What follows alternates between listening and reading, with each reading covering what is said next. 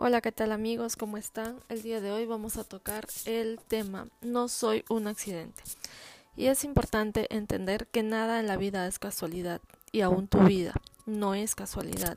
Tú podrás decirme, mis padres no me planificaron, pero Dios sí lo hizo. Él tenía el diseño exacto de quién tú serías, cada detalle de tu cuerpo, tus talentos, tu personalidad.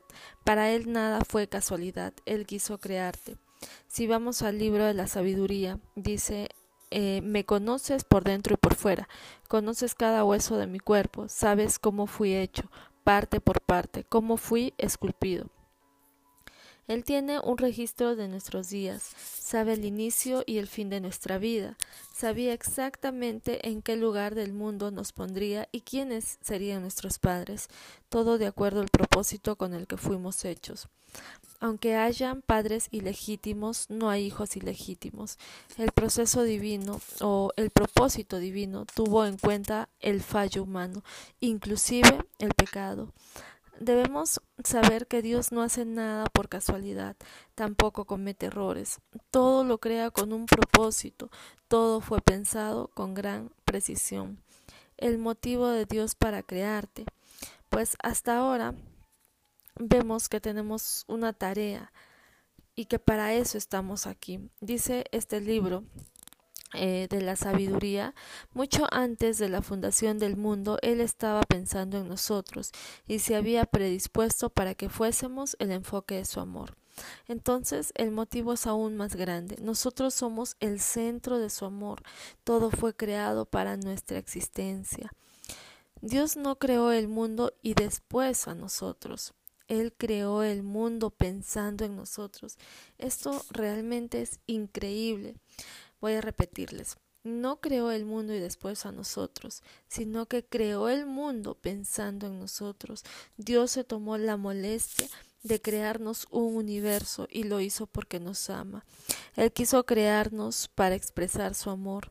Sin Dios no habría sentido, ni propósito, ni mal, ni bien. El amor es la esencia del carácter divino porque Dios es amor. Memoriza. Hay un pasaje que dice, yo soy tu creador, te cuidé aún antes de que nacieras. Ahora, tenemos claro de que el Creador estableció un diseño exacto para cada uno de nosotros y también entendemos que hay aspectos físicos o de personalidad que van contrarios a la tendencia del mundo con los que luchamos. Debemos identificarlos para poder aceptarlos. Prueba a escribirlos y pedirle a Dios en oración que te ayude a aceptarte y amarte tal como te hizo. Y ojo, no pongas por excusa esto para no buscar siempre ser una mejor persona y ofrecer excelencia en todo lo que hacemos. Todo lo hizo Dios para demostrarnos su amor. Cada vez que mires las maravillas que existen en el mundo, piensa que Dios lo hizo para ti, porque te ama. Así que siéntete merecedor de todo cuanto existe. Siéntete merecedor de esos sueños que tal vez habías dejado de lado. Hoy toma unos minutos cuando termines de escuchar esto para recordar cuando eras niños o niño qué sueños tenías para ponerte a soñar un rato.